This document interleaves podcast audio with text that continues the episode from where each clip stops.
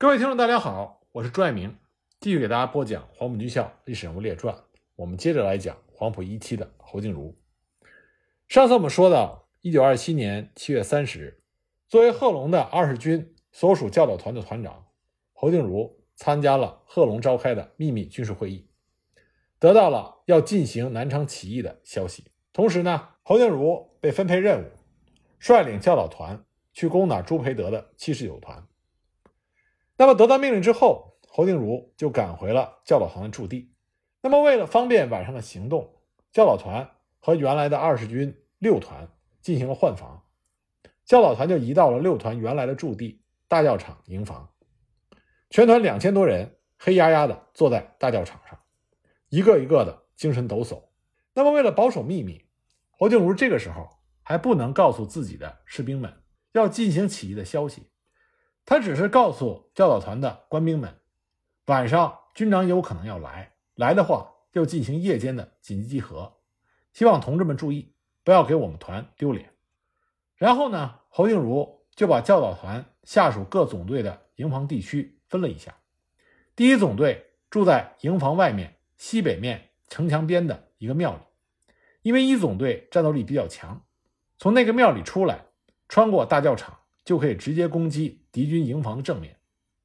其他三个总队全部住进营房，这个营房呢就在七十九团营房的北边，和七十九团的营房只隔一道一人多高的矮墙，战斗起来只要翻过墙头就可以直到敌军的营房。那么侯静茹布置完之后，各总队的大队长就把部队带进了营房整理内务。侯静茹和参谋长周邦彩率领着各总队长。前去拜会晚上的对手，七十九团的朱团长。这个看起来非常平常的礼节性的访问，实际上是教导团整个起义战斗计划的重要部分。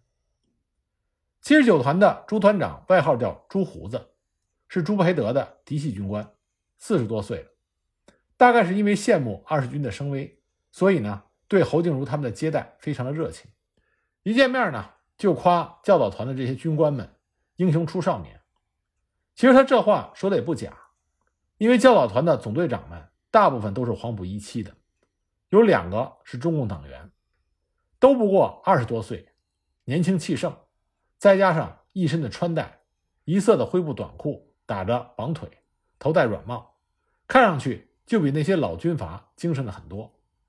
那么侯静茹就和这位朱团长聊了起来，问他七十九团的情形。然后借口要熟悉地形、增长见识，让朱团长带他们到七十九团的营房里参观一下。那么这位朱团长就被侯静茹的一通恭维给搞得忘乎所以。所以呢，他就向侯静茹介绍了七十九团的情况：有多少人，装备怎么样，有什么重武器，各营连的驻地是怎么配置。介绍的是又具体又详尽，甚至连他的每个战士有多少子弹。都跟侯静茹说了，那么接着呢，这位朱团长又带着侯静茹他们在营房的内外参观了一圈这样侯静茹就把地形搞清楚了。这是一栋很大的青砖瓦房，七十九团全团都住在这栋房子里。房子被一圈一人多高的矮墙围着，墙外是一道一人多深的干沟。营房的北部就是教导团驻地。两个营房的门都是向西边的大教场开，中间只隔着一道矮墙。教导团只要越过矮墙，冲进房门，敌人就是瓮中之鳖了。侯静茹一边仔细的观察，一边默默的记在心里。那当他们走到围墙边的时候，看到墙上有几处坍塌，侯静茹就装着关心的样子问道：“朱团长，这些地方开着口，会不会跑兵？”朱团长就说：“不要紧，晚上有警戒。”侯静茹就转头告诉三总队长冷香佑说：“你看见了没有？这个地方有警戒。”就这样看了一个多钟头，然后呢，教导团的这些军官们就辞谢了朱团长，走出了敌营的大门。一个具体的战斗方案已经暗暗拟成了。当晚九点多钟，侯静茹召集了大队长以上的干部，宣布了起义的命令。一听说要起义，同志们一个个眉飞色舞，几个总队长也明白了下午到敌营拜访的意义。紧接着，侯静茹他就宣布了全团的行动部署。一总队提前行动，沿着大教场外的一条沟，偷偷运动到敌营西边正门前隐蔽，负责攻击营门。三总队担任迂回，沿着墙外的护沟进至敌人的东南方，在白天看到的几处缺口附近隐蔽，听到信号之后，干掉敌人的警戒，冲进敌营。二总队抽调一部分人做预备队，其余每人拿一条长凳子，隐蔽在敌我之间的那道矮墙之下。等到正面和侧后的行动起来之后，把凳子一放，越过墙，从北边进攻敌人的营房。那么四总队全是徒手的学生，他们的任务是先在墙内呐喊助威，等到主力部队攻入敌营之后，跟上去收缴敌人的武器。部署完毕之后，侯静茹又向他手下的这些军官们交代了起义的时间、标志和一些注意事项，最后嘱咐他们，行动计划先不要向下传达，只告诉学生们睡醒点就行了。那么各总队长就分头布置去了。晚上十二点一过，八月一日就来到了。各总队开始行动起来。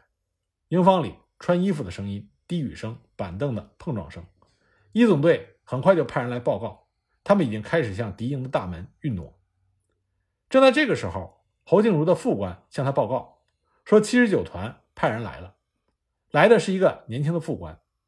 他一见侯静茹，就慌慌张张地说：“我们的团长让我来问问，你们这里在干什么？”要我禀报侯团长，都是自己人，千万不要有误会。侯静茹就安慰他说：“我们这是夜间演习，请不要误会。”然后呢，侯静茹就让自己的手下拖住七十九团的这个副官，他则自己走了出去指挥战斗。他刚走出房门，三总队就来人报告说敌人营房里开始有动静。侯静茹跑到墙根听了一听，果然敌人好像在起床。他看了一下表。离预定的时间已经很近了，而且室内开始传来激烈的枪声。事不宜迟，侯景如就向各总队下达了命令，开始攻击。一总队首先在敌人的营门前打响，紧接着三总队也冲进了敌人院子。二总队的同志们也都跳上了板凳，翻过矮墙，像潮水一般涌进了敌人院子里。一时之间，枪声、手榴弹的爆炸声和喊杀声响成了一团。七十九团的敌人非死即降，纷纷缴械。战斗完全按原定的计划进行。起床的一部分敌兵很快就被解决了，其余的大部分在被窝里就被抓了起来。俘虏一批一批的被赶到操场上，枪支在操场的中央堆得像座小山。四总队徒手的同志们围着枪堆，兴高采烈地挑选着枪支和武器。那么就在侯静茹他们收缴敌人枪支的时候，在俘虏的人群中。有人低声的叫着“同志，同志”，那么侯静茹就把这几个人叫了过来，问他们是怎么回事他们的回答都差不多，说他们是中共党员，希望能够加入起义的队伍。因为仔细查对来不及了，所以呢，侯静茹就把俘虏中想要加入起义队伍的人集中起来，和教导团一部分的军官和学生合编了一个补充营。战斗结束的很快，一个多钟头之后。整个大教场营房里的枪声就停止了。侯静茹派人向军部送出了报告，任务完成，敌人七十九团全部消灭。南昌起义之后，按照党中央的预定计划，八月三日，南昌起义部队开始南下，准备占领广东，取得海口，以取得国际援助，再进行第二次北伐。那么，贺龙的二十军是先头部队，侯静茹率领教导团走在二十军的最前头。他在仁田击退了敌人两个团的进攻之后，八月三十日向会昌挺进。当时侯静茹的教导团属于起义军的左翼军团，左翼军团的前敌总指挥是朱德，他奔走于教导团和二十军第六团之间，随时掌握战场的情况，不失时机的指挥两个团兼程前进。八月二十三日晚，根据各军从前线侦察来的谍报判断。敌人的主力前大军部扼守了进入广东的门户会昌城，预计呢在那里会有一场大战。而且了解到钱大钧所率的三十二军是蒋介石的嫡系部队，钱子坚一个师，另外一个师是何应钦的亲戚王文彦，还有一个师的姓名没有查清，号称是三个精锐师，拥有九个团，一万多人的兵力。由于当时没有发现李义深为总指挥、黄绍竑为副总指挥的桂系部队正在北上，那么这支由黄绍竑统帅的部队，既有黄旭初、薛岳、陈济棠，一共三个师，几万人的兵力，正在星夜赶路，配合钱大军部队的作战。那么钱黄这两股军队一共是六个师，以逸待劳，企图以八个团的绝对优势的兵力，把南昌起义的起义军。消灭在进入广东的门户之外。当时起义军对于敌军的企图还不甚明了，产生了轻敌的情绪，使得少数的军事干部不免滋生了麻痹的思想。不过，左翼军总指挥朱德和侯静茹这几位团级以上的干部都认为，对于敌人的情况不明，应该随时提高警惕。八月二十三日下午，总部发出了命令，二十四日拂晓。向会昌城进攻。接到命令之后，侯静茹的教导团整个带弹，士气颇为旺盛，准备进攻的时刻一到就开始攻击。当然，起义军的战斗布置是这样的：采取两面包抄。起义军分成左右两翼军团，左军团是以二十军为主力，右军团是以十一军为主力。二十军的参战部队是二十军的教导团五个总队。由侯静茹指挥，第三师第六团三个营由傅维玉指挥，侯静茹和傅维玉两团合力攻击会昌东面和正面的敌人。左翼兵团利用会昌城东北的大柏山，由高而下的起伏山地长满了小松树林，可以用来掩护起义军部队的行动。那么第六团配置在扼守正面北端的开阔小平地一线，右翼兵团。则是以叶挺为前敌总指挥，以第十一军的主力与左翼兵团以外高地上的宝塔为分界线，配置在会昌城西南面的大炳山高地，迂回而进，居高临下俯瞰全城。那么这里也是进攻会昌必争的制高点。根据判断，敌军在缩回会昌之后，已经做好了顽抗的准备，甚至企图消灭起义军的主力，并且通过。主力会战的结果，来保住进入广东北口这道必经的门户。估计呢，敌军集结的兵力在十五个团以上，至少超过了起义军两倍多的兵力。二十五日下午，侯静茹率领部队进驻谢方，他率领全总队的干部上山，用望远镜向会昌观察敌情和地形，做好了战斗准备，命令三总队总队长刘锡成。率领一个加强连，在夜间先去占领会昌西北山上的一个制高点。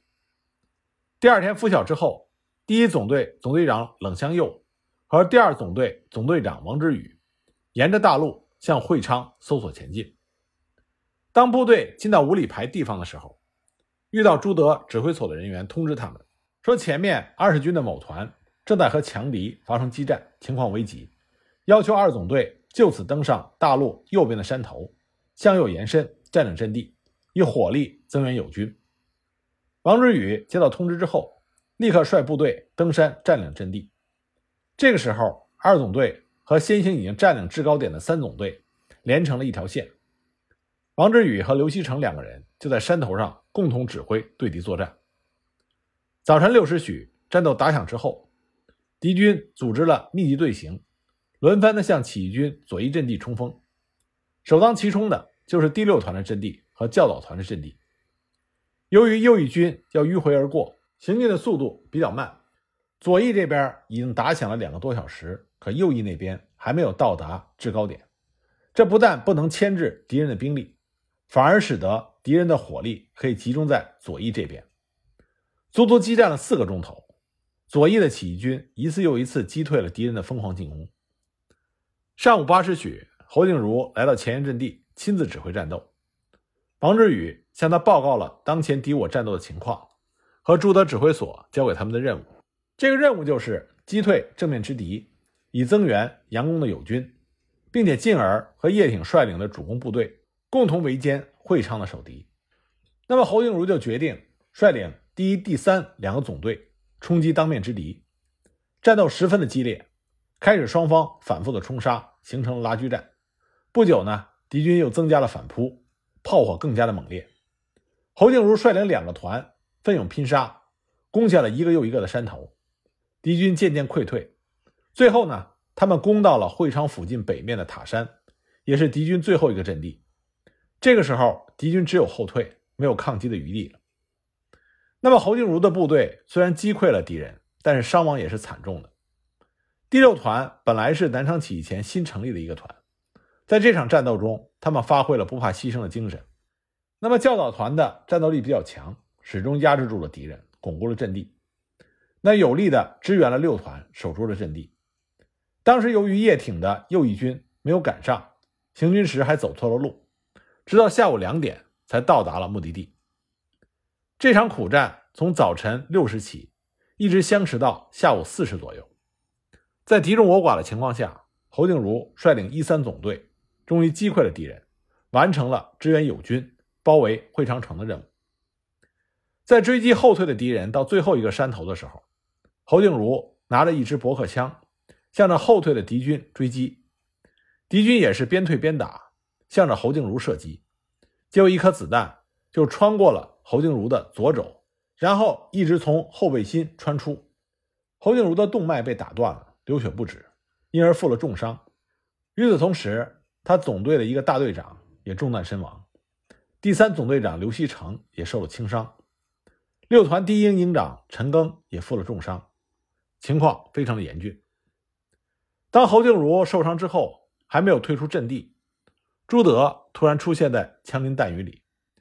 他沿着第六团到教导团的阵地视察，他看到侯静茹之后，问了他的伤情，并且指示说，虽然起义军伤亡惨重，又没有预备队员补充。但是地形对起义军有利。当右翼军的二十四师主力部队赶上之后，抢占了大柏山的制高点，战局就很扭转，胜利就在眼前。当时侯静茹忘了自己的伤痛，一面催促朱德退到安全处指挥，一面仍然在布置战局。那么朱德关心侯静茹的伤势，让人送他下山。与此同时呢，十一军也抢占了大板山高地。起义军士气大振，居高临下，在一阵密集的枪炮声中，敌军腹背受敌，出现了全线崩溃。敌人向会昌城东北的供水方向逃窜。入夜时分，侯静茹被送下山，躺在一户农民家中的门板上，伤痛难耐。当时他们团的党代表周光彩在一旁照顾他。王志宇很不放心，下山来看侯静茹。周光彩就对他说：“团长的伤势重，但不会有生命危险，你放心好了。你要加倍的负责指挥部队，乘胜歼灭敌人。”第二天清晨，也就是二十五日，会昌之战以全歼敌人四个团的兵力而胜利结束。战后呢，组织上立刻派人将侯静茹送到汕头的同仁医院治疗。那么就在侯静茹治伤期间，南昌起义部队在汕头失利。紧接着呢，张发奎的部队就包围了潮州，侯静茹就在党组织的安排之下，和另外一位负伤的黄埔一期将领，就是赫赫有名的陈赓，两个人一起假装难民，相互照应和掩护，避过了反动军队的搜捕和检查，乘坐英国的轮船离开了汕头，逃离虎口，去了香港。那么因为这次伤势比较重，侯静茹在香港医院做了第二次的手术。才得以痊愈。也正是因为南昌起义中这段和陈赓一起带伤逃出汕头的经历，让他和陈赓有了患难之交。那么伤愈之后，侯静茹在一九二七年的年底重回上海，并且在设立于上海法租界的中共中央军委机关内工作，一度担任中共江苏省委军委书记。一九二八年四月，侯静茹就任中共。河南省委的军委书记，这个时候，中共河南省委机关已经被破坏，可是侯静茹对此却一无所知。他按照既定的联络方法与省委的李某接头，不料途中遭到特务的盯梢，当晚就被冯玉祥总部的军法处以中共嫌疑政治犯的罪名逮捕，后来又转移到河南的开封监狱，与中共河南省委交通员安子文同囚一室。两个人建立了深厚的友谊。期间呢，他们曾经组织了狱中暴动，侯静茹担任暴动的总指挥。但是在即将行动的时候，情况发生了变化，暴动也随之取消。一九二九年五月二十二日，韩复榘和石友三接受了蒋介石任命的第三路军总指挥一职，背叛了冯玉祥。韩复榘倒戈之后，开始清理境内的政治犯。一九二九年七月，河南中共地下党。和红色济南会利用蒋冯之间的矛盾和清理政治犯的机会，将被关押了十四个月的侯静茹、安子文等两百多名政治犯救出。随即，侯静茹就被党中央派到了香港，在中共中央华南局工作。一九三零年春，他又被调到了天津中共顺直省委，负责军委的工作。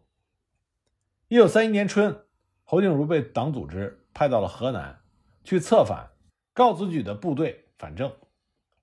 实际上，在侯静茹执行这个任务之前，他已经准备去中央苏区工作了，只是因为去苏区的交通还没有安排好，所以呢，他先去做策反工作。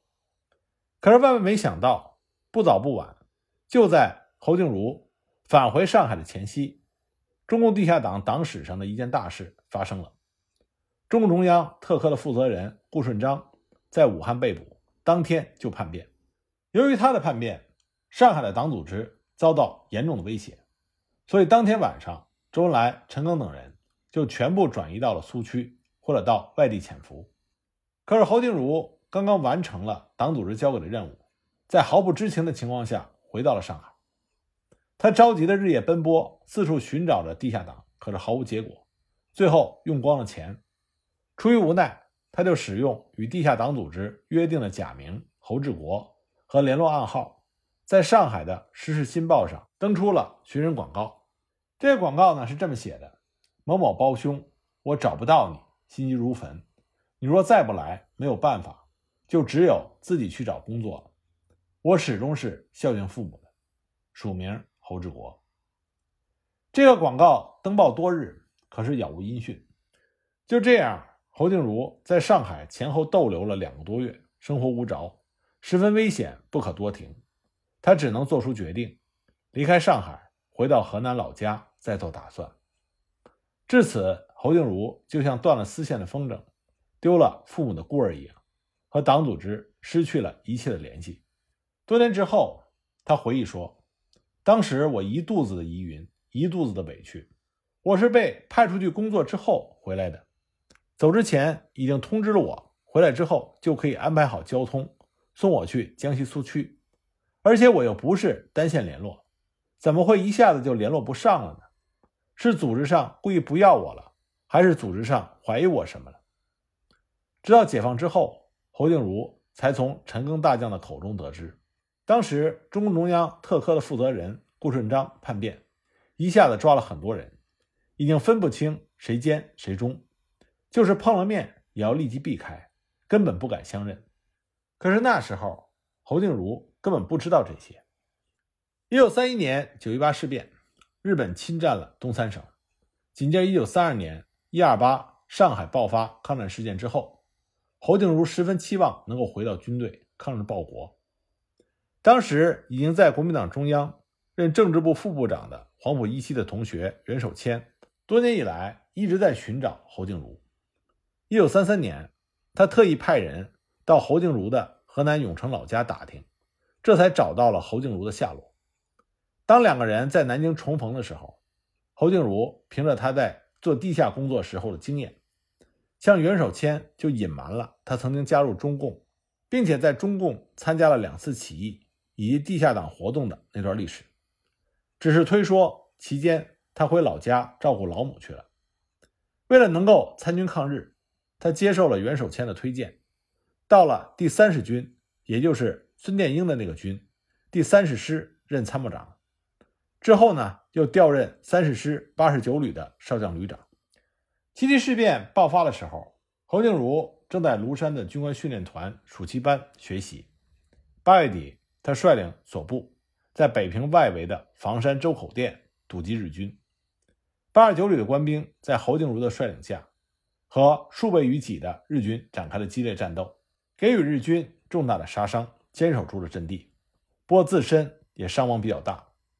之后又奉命转移到了潼关地区，阻击南下的日军，配合了忻口战役。那么，关于侯静茹在忻口战役中的具体情况，我们下一集再继续给大家讲。